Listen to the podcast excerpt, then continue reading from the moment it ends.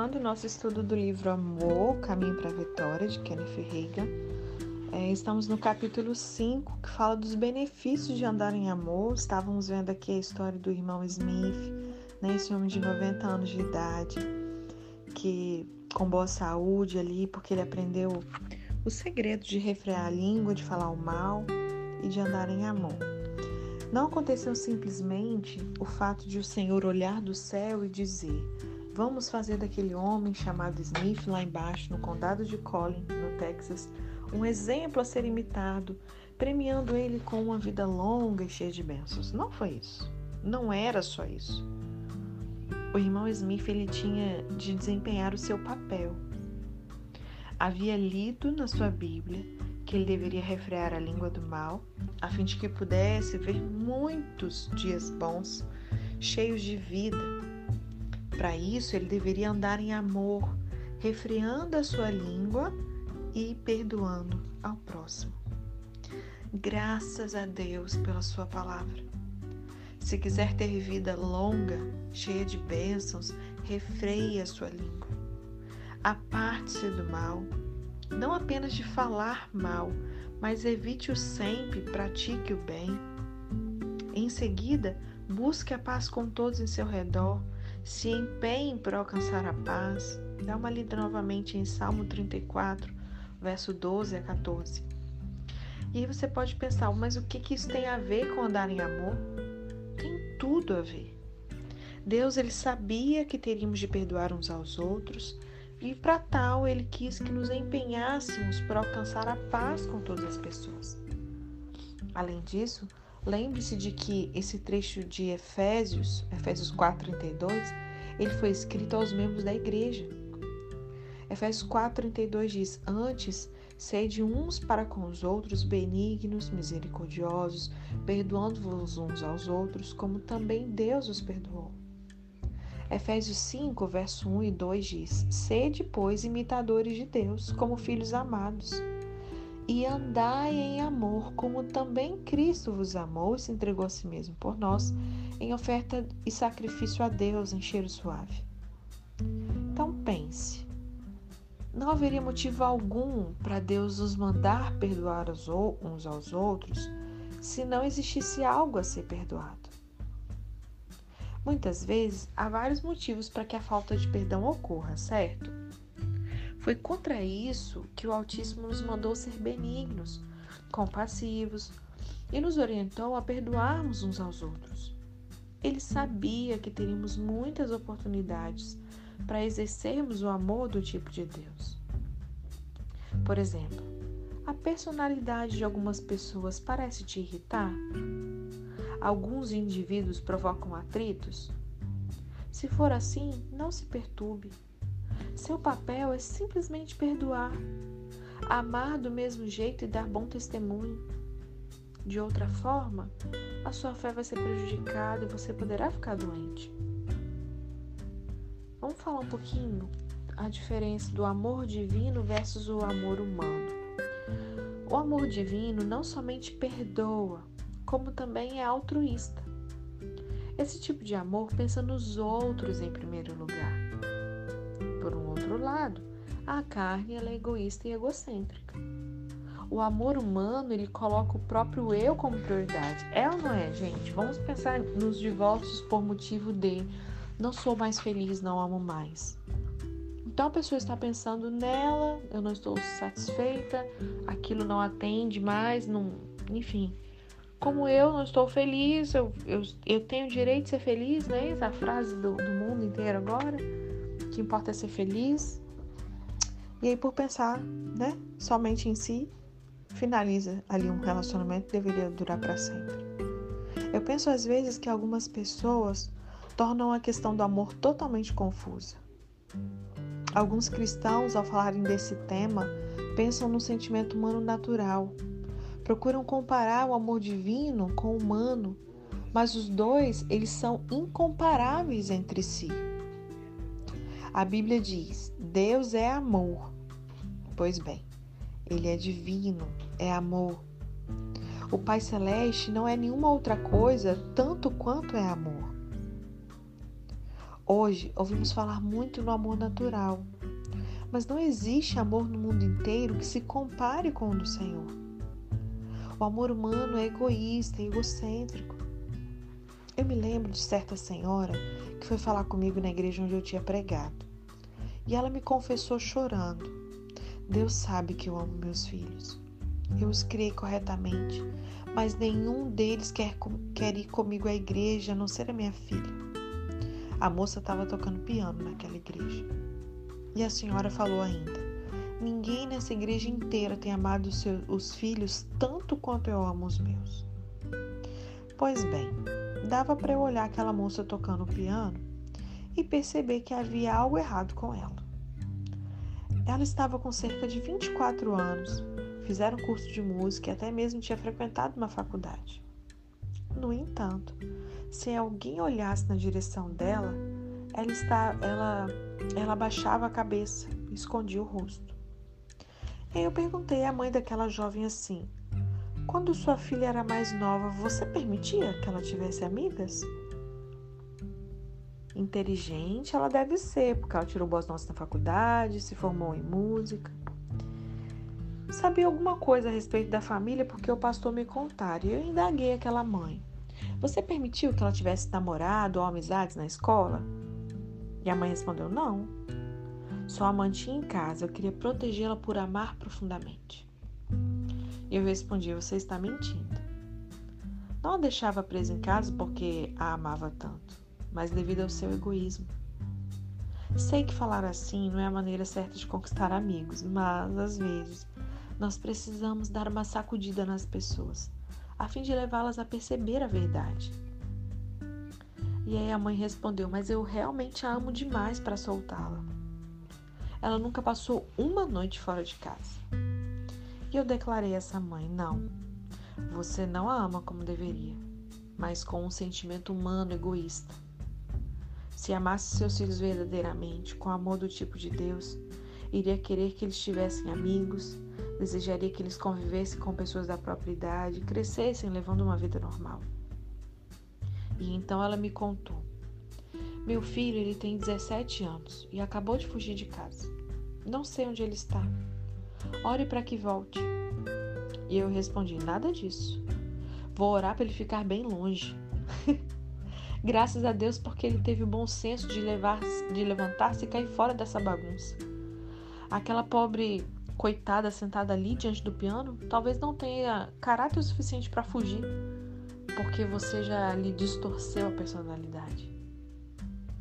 Perceba, ali estava uma mulher, nascida de novo, e é da mesma cheia do Espírito, frequentando uma igreja do Evangelho pleno, mas que realmente não amava seus filhos com o amor divino de Deus. Ela nutria por eles um amor natural humano e este pode ser muito egoísta. Os cristãos não podem dizer, mas para mim é impossível amar com o amor de Deus.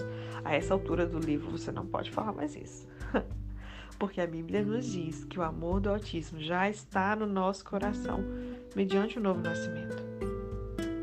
Todos os membros da família de Deus possuem esse amor divino.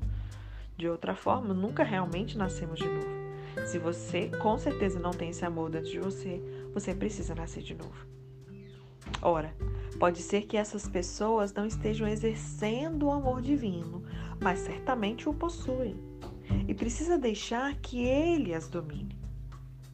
Se aprendessem a andar em amor, caminhariam no espírito, porque amor é um fruto do espírito humano que foi recriado. Se aprendêssemos a andar nesse sentimento supremo e o deixássemos inundar o nosso ser, isso faria uma grande diferença em nós, pois os males em nossos lares seriam sanados afirmarei uma coisa que talvez deixe você espantado, mas é a pura verdade. Ao contrário do amor natural e humano, o amor divino nunca foi ao tribunal do divórcio e nunca irá, porque ele nunca falhará. Compreenda. O amor do tipo de Deus, ele não insiste nos seus direitos nem na própria vontade, porque ele não é egoísta, nem procura vantagem própria. Esse amor ele procura saber o que pode oferecer e não o que pode conseguir. O amor divino pergunta: o que, que eu posso dar de mim mesmo? O amor humano, ele se interessa pelo próprio eu e diz, diz coisas assim: o que eu vou ganhar com isso? E não vou tolerar que ninguém faça isso comigo. Ou ainda, vou impor minha vontade, eu tenho o direito de falar o que eu quero. É muito fácil perceber quais são os cristãos egocêntricos, porque eles dizem o tempo todo eu, eu, eu, eu. Tais indivíduos nunca falam em algo que não seja o próprio eu.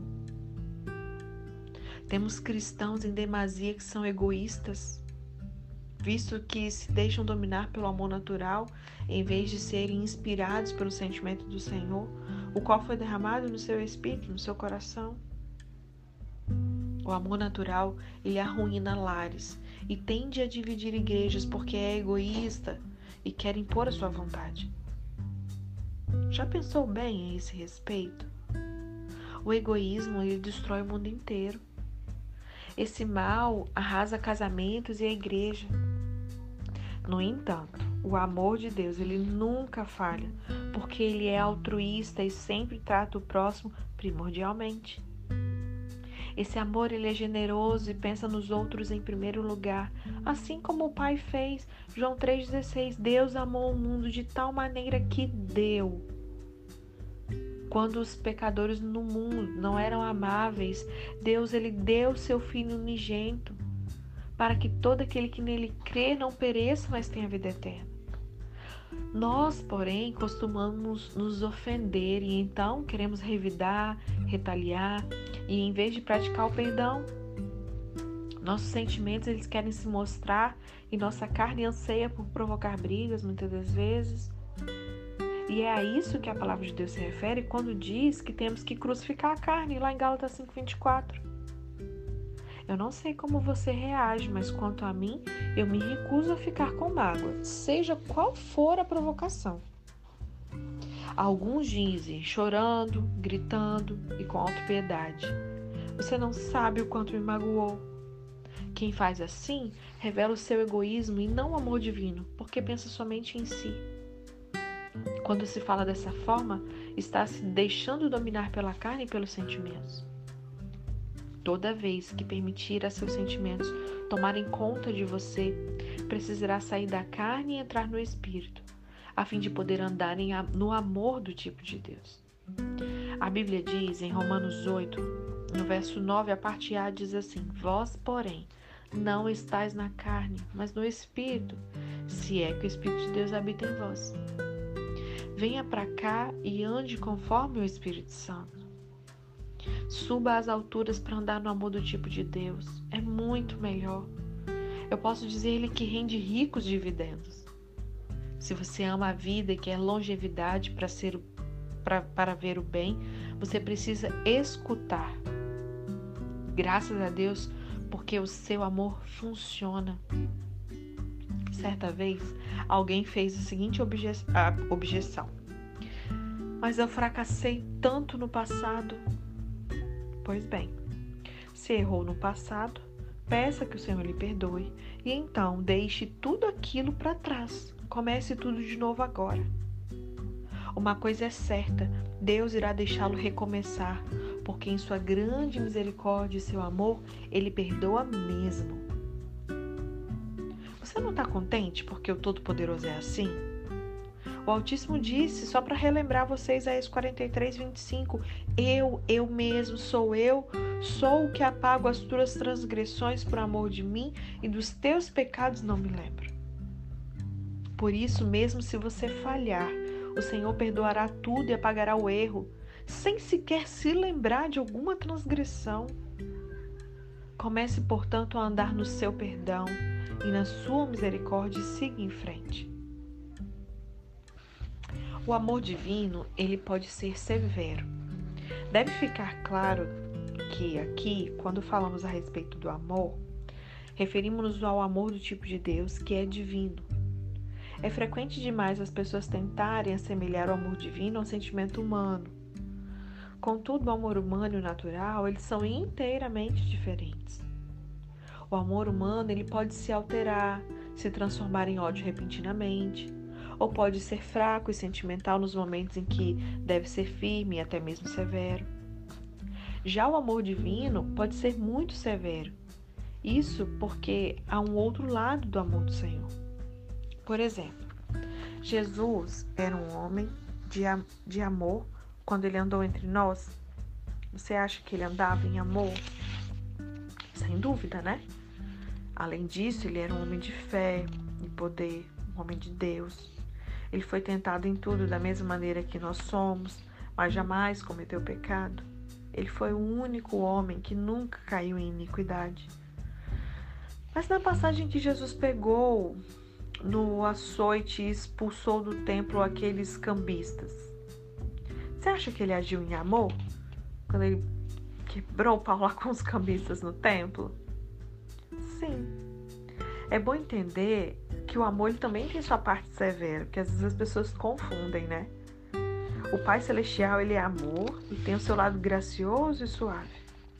Porém, também há um aspecto severo nesse sentimento, o qual leva ao juízo. Esse afeto da parte de Deus é bem semelhante ao amor que os pais têm aos filhos. Isso vai nos ajudar a entender bastante.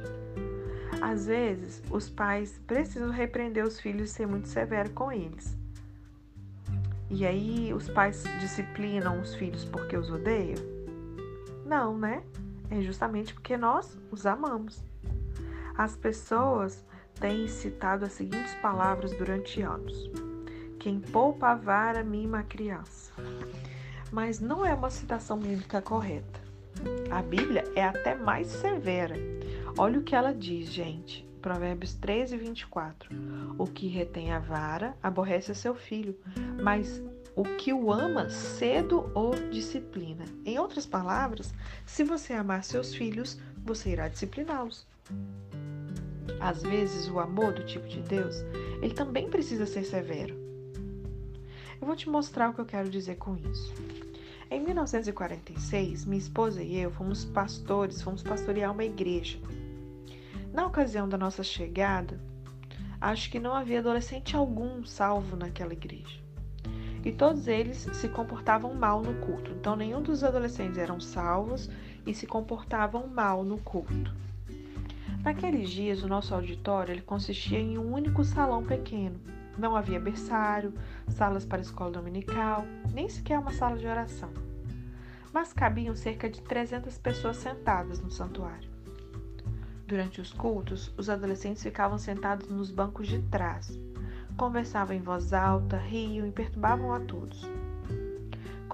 É, conversavam em tons tão audíveis que me abafavam enquanto eu procurava pregar. Em certas ocasiões, havia cantores visitantes que entoavam alguma música especial, outros que tocavam violão. Os adolescentes da igreja faziam de conta que também estavam tocando guitarra e cantavam mais alto do que o cantor convidado. Eu, pois, sabia muito bem que não poderia entrar em uma igreja diferente e começar a mudar tudo de repente. Por isso eu aguentei durante vários meses, tentando cooperar com a congregação, simplesmente dizendo: Vamos ter ordem nos cultos. Certo domingo de noite, estava pregando e o templo estava totalmente lotado. As janelas estavam abertas e às vezes havia as pessoas em pé lá fora, olhando pelas janelas, escutando o sermão, do que mais, mais gente, né, do lado de fora, ouvindo do que dentro do santuário. Duas jovens que não pertenciam à nossa igreja estavam falando tão alto nos fundos da igreja que as pessoas nas fileiras da frente voltavam se olhavam para ela, sabe? Ficavam olhando para trás assim. Finalmente eu interrompi meu sermão, fechei a Bíblia e falei: agora chega. Eu não queria envergonhar aqueles jovens que eram visitantes na igreja, de modo que eu só perguntei: Alguém está conversando? Uma pessoa na congregação respondeu sim, e eu disse: Faz mais de três meses que eu estou lidando com vocês com muita delicadeza, no tocante a conversarem durante o sermão e manterem a ordem no culto. Mas a partir desse momento, a próxima pessoa que falar alto durante a ministração ou causar outras perturbações na igreja, eu mandarei prender por desacato a uma solenidade religiosa pública. Alguém levantou a voz e declarou: Já ouvimos essa ameaça antes. E eu acrescentei: Certo, e agora vocês vão ver na prática. Então encerrei aquele culto. Já tinha sido interrompido de modo grosseiro e não valia a pena continuar pregando. Posteriormente, soube que alguns dos pastores anteriores tinham mesmo chegado ao ponto de mandar prender as pessoas que perturbavam na congregação. Entretanto, tais ministros não oficializavam a queixa na delegacia, de modo que a polícia a soltava. Eu comecei a conversar com os pais dos jovens que provocavam semelhante perturbação. Em primeiro lugar, fui ver um irmão X, que tinha duas filhas e duas filhas adolescentes. E eu adverti a ele: Irmão, mandarei prender suas filhas por causa da perturbação do culto, se, continuar, se continuarem assim. Ou você pagará a multa, ou elas farão por meio de trabalho forçado nas fazendas do condado. Naqueles dias, era possível pagar a multa na forma de serviço de agricultura pública, né? Pensei que ele iria se opor a mim pelo que eu disse, mas ele respondeu: Irmão Hegel, você tem a toda a razão. Eu lhe digo, vá em frente, mande prender as duas. Não posso pagar a multa e por isso terão de fazer trabalhos forçados na agricultura. E ele ainda acrescentou: Sabe, já lhes falei repetidas vezes. Se vocês não conseguem se comportar na igreja, não vão para lá. Você talvez questione por que eu, um homem de 1,94m de altura, não consiga disciplinar duas filhas adolescentes. Entretanto, meu problema principal é minha esposa, porque ela não quer cooperar comigo. Quando um casal não quer cooperar mutuamente em uma atitude de amor na criação dos filhos, se cria um problema muito grave e tudo sai errado. Fica a dica aqui. Certo dia fui ver uma senhora na igreja, que Deus a abençoe, e lhe disse: Mande seus filhos sentarem-se com você na fileira da frente, e assim poderá vigiá-los e obrigá-los a se comportarem. E ela respondeu para mim: Mas, irmão Reagan, se eu tiver de zelar pelos meus filhos, não poderei realmente participar do culto com gritos e danças. Então eu expliquei a ela: Você seria uma bênção bem maior para essa igreja se, em vez de dançar e gritar, você conseguisse que seus filhos respeitassem a igreja. Eita, eita. E em seguida fui falar com outros pais. O senhor Fulano não era evangélico, mas a sua esposa era membro da igreja. Ele levava seus filhos até lá, mas ficava em pé do lado de fora com eles, sem entrar. As filhas, porém, entravam no santuário e sempre conversavam e faziam farra. Levei dois diáconos comigo como testemunhas na ocasião, pelo fato desse homem não ser cristão. E avisei, senhor fulano, mandarei prender suas filhas como perturbadora do culto público se elas continuarem provocando distúrbios. Mas eu queria ser justo e vi falar primeiramente com você. Se continuarem a atrapalhar o culto, ou você terá que pagar a multa, ou elas terão de pagá-la mediante trabalhos forçados na agricultura pública. Em tom de ameaça, me declarou: Ora, você e esses diáconos nem sempre estão no recinto dessa igreja. Quando ele disse assim, eu avancei para mais perto e disse: Uma coisa posso lhe assegurar: não tenho vergonha de nada nem medo de ninguém. Ele retraiu-se e retrucou: minhas filhas não são as únicas que fazem farra ali.